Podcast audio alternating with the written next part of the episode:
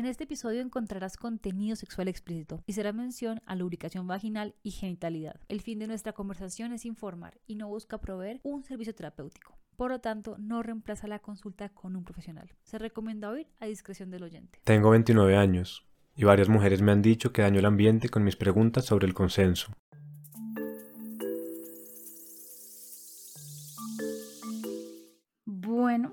Eh, un saludo especial a quien nos esté acompañando el día de hoy en este episodio. Les habla Natalia Restrepo, estoy con Roberto García. Siempre muy contenta de estar contigo, Robert. Cuéntame, ¿estás preparado para el tema controversial del que vamos a hablar hoy? Claro que sí, claro que sí. Estoy muy emocionado porque de verdad que hay muchas aristas en este en esta discusión y yo siento que se ha ido como cargando mucho en los últimos años. Obviamente porque hay una necesidad de hablarlo, pero también hay ciertas personas que lo llevan a lugares difíciles para la conversación. De acuerdo, tiene, tiene muchísimas versiones esta historia y mm, pues bueno, vamos a intentar revisar algunas de ellas en este episodio del día de hoy. ¿Te parece? Vamos.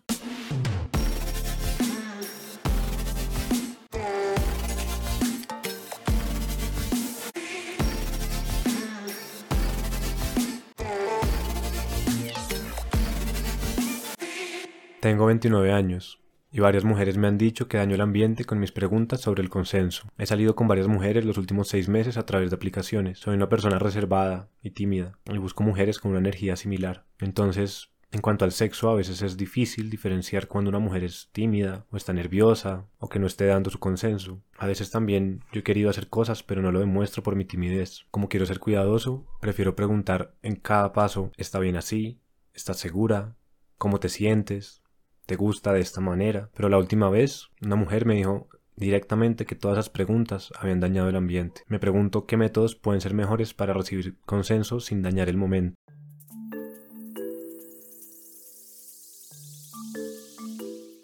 Bueno, el tema del consenso, ¿no? Y esta tensión que hay entre eh, verbalizar y y saber que el otro está ahí con nosotros en la misma historia y a la vez sentir que esas experiencias están como quitando algo de, de, eso que estamos experimentando. Es una, creo que es un comentario que se escucha con cierta frecuencia y que a veces se descarta muy rápidamente como un comentario machista y ya, y a mí me parece que de pronto hay más en esa historia de lo que parece. Sí, de acuerdo. Yo sobre todo he escuchado voces de hombres, algunos intelectuales, escritores y casi todos son como hombres de edad mediana, de 40 para arriba, que hablan un poco de cómo sienten que se les ha quitado ese espacio a la coquetería y al cortejo con la discusión sobre el consenso.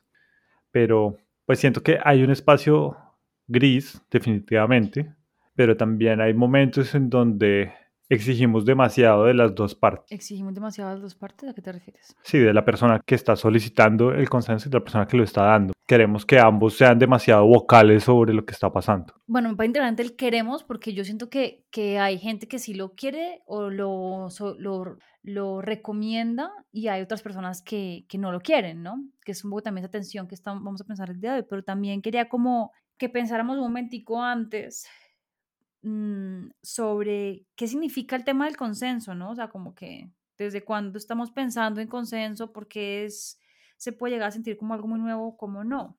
Sobre todo en el tema del BDSM es un espacio donde siempre ha sido como, como fundamental para la conversación, como si estás en un lugar de fetiche donde eh, hay un, un nivel de control más como mayor, estás entregando un poco de tu de tu autonomía a otra persona, es muy importante que haya como esta, esta conversación previa y esta aceptación, pero también siento que se ha ido filtrando a partir de movimientos como el Me y de tantas denuncias de violaciones, de abusos de personas en situaciones de poder que pues nos han puesto también en el lugar de decir como, ok, ¿dónde, dónde comienza y dónde termina una relación consensuada? Entonces, bueno, creo que lo primero que mencionas ahí entre líneas que es importante es que el consenso es una forma de cuidado. Por ahí podemos arrancar, ¿no? O sea, como a conceptualizarlo. Es una cosa que hacemos cuando queremos cuidar a un otro con el que estamos. Y en ese sentido es finalmente muy novedosa, ¿no? Porque esta política del cuidado mm, en esa sociedad patriarcal en la que vivimos, no, no era una pregunta que estaba introducida. Si alguien llegaba a tener consenso, eran los hombres, obviamente, pero a veces ni siquiera ellos mismos podían tener consenso en algunas decisiones importantes de vida. Pero si alguien la tenía, eran definitivamente los hombres. Sí, sin duda, la posición más cómoda siempre ha sido la del hombre. Hay una, una película más bien reciente, creo que se llama El último duelo, y es una historia sobre dos eh, caballeros medievales eh, que tienen una disputa que está mediada por la esposa de uno de los dos y cuenta la versión de los tres. Primero la del esposo, luego la de el que parece ser el amante y al final la de la chica que pues es la que menos atención le ponen, pero es la que revela más de toda la, la situación. Entonces vale la pena revisarla. Bueno, interesante, no la, no la he visto, pero entonces es como pensando en eso, ¿no? Como que en medio de todo es súper nuevo hablar de cuidado en la cultura en la que vivimos y también creo que en ese sentido vamos a tener una serie de, o sea, va a evolucionar estos conceptos de, consenso en la medida en que es tan nuevo. Entonces, también quería contarte un poco como sobre cuándo nace la, la conversación sobre el consenso y cómo ha ido evolucionando a lo largo del tiempo. Entonces, el primer concepto de consenso nace en los 70 con el no es no. Y creo que eso es una como la parte de educación que más recibimos los de pronto quienes están escuchando, porque fue el que más se difundió y es esta idea pues de respetar un no, pero también la responsabilidad de darlo. Y eso pone en entredicho que somos sujetos capaces de dar ese no y realmente no todas las culturas, por ejemplo la nuestra en Colombia, no es tan aceptable que alguien dé un no, ¿no? Entonces eso también va a hacer que, o sea, si, es difícil dar un no en contextos no sexuales, oye, que, que si a mi cumpleaños no, es que tengo una, una, mi abuelita, mi abuelita necesita que yo vaya a hacerle las vueltas, los medicamentos, o sea, buscamos una excusa para no dar ese no de frente. Ahora ponle cómo es la experiencia de, dar un no en un entorno sexual de una cultura que no está socializada en los nos. Y durante mucho tiempo se, se leyó como, como una invitación al cortejo, ¿no? Es, ella lo que quiere es que yo la seduzca, que yo me esfuerce, que yo vuelva más, no, no como un, cortante no, sino como es un, es un de pronto. Es un de pronto, exacto. Y que todavía en algunos espacios sociales se sigue manejando así, se sigue manejando ese, ese no para que me busques, ese entre no le puedo decir que sí a la primera vez, porque eso crea una cantidad de conceptos sobre mí, entonces es como una especie de baile, me hace pensar un poco como en esto de los em, abanicos de las españolas, si el abanico está de lado, si el abanico está abierto de frente, dice diferente información. Siento que seguimos todavía en esa tradición de signos y símbolos no verbales porque venimos de una cultura en donde hablar de sexualidad pues no era permitido, ¿no? Entonces también es como que, como entender que estamos en una transición y que pues estamos todavía creando esos nuevos códigos y nuevas posibilidades. O sea, ponle que mira que hasta 1995 en Colombia la violación marital era, no, no, era una, no era un delito. Es decir, que en algunos contextos tú no podías decir que no. O sea, si estabas casada y tu marido quería, no, no, no había posibilidad de que dijeras que no. No se consideraba eh, un acto, pues, abusivo y violento. Se consideraba el derecho del hombre a acceder a su esposa. Y estamos hablando de 1995. Entonces, también, ¿qué dice eso de nuestra cultura con esa apropiación del no, sobre todo cuando son mujeres quienes dicen ese no?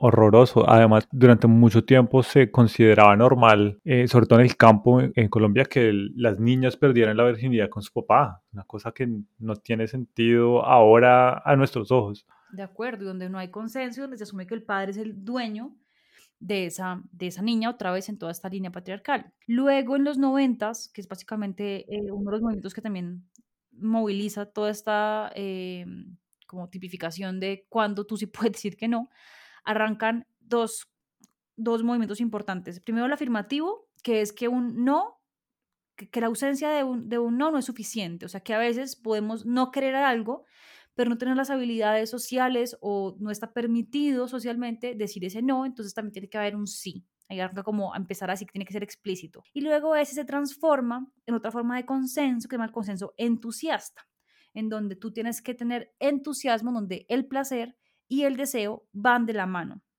Y entonces esto a veces ustedes o sea, funciona muy bien, porque entonces no solamente es decir, no decir un no, un sí, pues pueden haber muchos sís, ¿no? O sea, hay un sí que es como, sí, dale. Hay otro sí que es como, sí, me encantaría, me muero de ganas. Empieza a hablar de la característica de ese sí, pero incluso ese concepto también puede tener algunas dificultades porque puede crear como una relación en donde si yo no tengo ese deseo entusiasta, entonces no hay consentimiento, que es muy frecuente en las parejas, por ejemplo, que están intentando buscar un embarazo. Cuando se busca un embarazo, muchas veces no está ese consenso entusiasta. No es como, uy, sí, qué es como, uy, qué mamera, pero pues es que estamos aquí en la tarea y entonces hagámoslo porque toca. Pero igual ahí está. Y las, las condiciones ideales están dadas, así que hagámoslo. Entonces, que no haya consenso entusiasta no quiere decir que no haya consenso, quiere decir que es una forma de consenso que estaría súper chévere buscarla, pero además no todas las personas pueden dar ese consenso, que sería en el caso de personas que no son neurotípicas, que es una palabra que usa la comunidad autista para referirse a aquellos que no tienen rasgos autistas. Entonces, para una persona que es neurotípica, pues hablar de consenso entusiasmo, pues entusiasta puede ser fácil. Es como, no, sí, claro, no dice sí, qué rico de una pero si yo no tengo esas habilidades para expresar ese entusiasmo de esa manera, puede leerse como que yo realmente no estoy queriendo dar el consenso. Y entonces aparece otro modelo de consenso que me parece brutal, que se llama la rueda del consentimiento. Y es un modelo de Betty Martin que mm, básicamente lo que propone es un círculo en donde está una, por un lado, las acciones y por otro lado, quién ejecuta la acción y para quién es la acción. Betty Martin tiene un montón de recursos súper chéveres en su página de internet donde uno puede descargar esa rueda del consentimiento y uno puede hacer un juego súper divertido alrededor de, ella. Entonces tenemos, por ejemplo, una, una acción de tomar, en donde tú haces una cosa que es para ti. Entonces, por ejemplo, eh, a mí me encantan los pies, me parecen lo máximo, son increíbles, mm, me producen demasiado deseo. Entonces, yo voy a pedirte que me dejes hacerte un masaje en tus pies. Es una acción que yo estoy haciendo para mi placer. La contraparte sería servir, es decir, hay una cosa que tú quieres hacer conmigo y la estás haciendo para tu placer. Ok. Y los otros dos cuadrantes son al contrario, es que es para ti, o sea, que es em, una cosa que yo quiero pero que tú me vas a hacer a mí. Entonces es un regalo que yo acepto. Ok. Y el otro lado es que yo hago algo o yo me dejo hacer algo que es para tu placer. Entonces, en ese sentido, se divide en cuatro las características del consenso y es una cosa muy chévere que es romper esta idea de que en una relación en cualquier espacio, sea sexual o no sexual, tenemos que hacer lo mismo, o sea, lo que hagamos tiene que gustarnos a todas las partes involucradas. A veces pensamos que el consenso es como que, bueno, yo voy a hacer esto, a ti también te tiene que gustar hacer eso. Entonces, cuando hay esa alineación, podemos hacerlo. Pero lo que hace esta rueda del consentimiento es que empieza a romper esas ideas y a decir, de pronto hay cosas que yo no disfruto mucho que se hagan o que yo haga, pero que en la medida en que tú las quieres, yo puedo permitirlas o aceptarlas siempre mediadas por el consentimiento. Entonces, digamos, tú me puedes decir, no, yo soy súper cosquilloso y no puedo con los pies, pero te puedo dar los tobillos. ¿Te sirven los tobillos? Listo, sí, de una, gracias, te agradezco y hacemos la cosa que estamos poniendo. Entonces me parece que es como una forma un poco diferente, eh, también enmarcada en el juego, porque a veces lo que siento que pasa con la pregunta por el consenso es que es como muy técnica, ¿no? Como muy densa, como que muchas cosas están en riesgo y de pronto podamos convertirlo en una especie de juego también en algunos espacios. ¿Cómo te suena?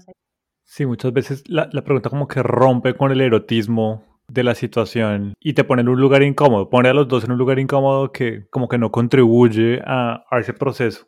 Porque está la expectativa de que si yo propongo algo y la idea es que tú también lo quieras para que se pueda hacer. Pero lo que hace esta rueda de consentimiento de Betty Martin es que está diciendo, de pronto no, de pronto podemos empezar a darnos cuenta que, que los cuerpos van a ser diferentes y en ese sentido es como jugamos con esa interacción, que es algo que veníamos hablando los capítulos anteriores em, sobre los lubricantes y sobre los, los penes grandes, es como cómo jugamos con esa, cómo rompemos una idea cultural muy fuerte que se está presente que dice que debemos ser casi que idénticos y que así es que las cosas van a funcionar. Y un poquito lo que dice la rueda del consentimiento es, de pronto no, de pronto que seamos diferentes es lo que puede ser tan interesante porque deseamos cosas distintas.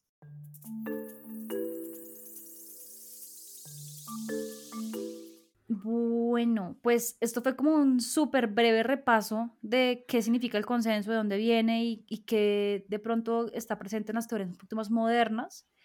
Y mm, pues básicamente es como, quería compartirles esta, mm, esta posibilidad que hay en el consenso, como que puede ser algo súper denso, puede ser incómodo o también podemos decir, listo, estas son las nuevas condiciones, lo estamos pensando en términos de cuidado, entonces, ¿cómo hacemos que este cuidado también pueda ser erótico?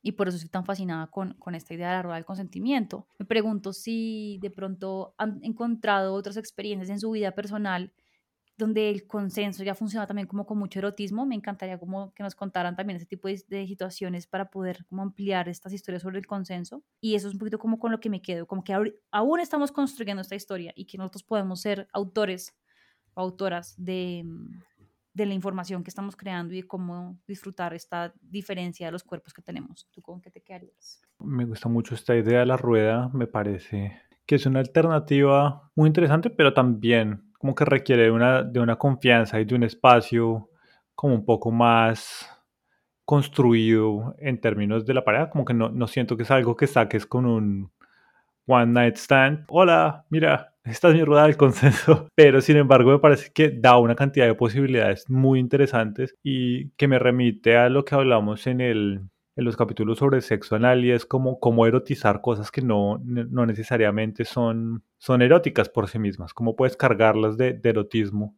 Y, y, siento que sí puede ayudar a descargarle un poco este, como ese peso tan, tan complejo que tiene el, el tema del consenso dentro de una, dentro de una relación. Pero los invitamos a que nos acompañen en el siguiente capítulo donde vamos a seguir hablando de este tema del consenso y ya vamos a, a, revisar específicamente la historia que tenemos para este capítulo y vamos a ver ya cómo todo esto puede entrar en juego ya en un, en un escenario de la vida real y de cómo el consenso puede tener peso dentro de nuestras interacciones con otras personas. Entonces, acompáñenos.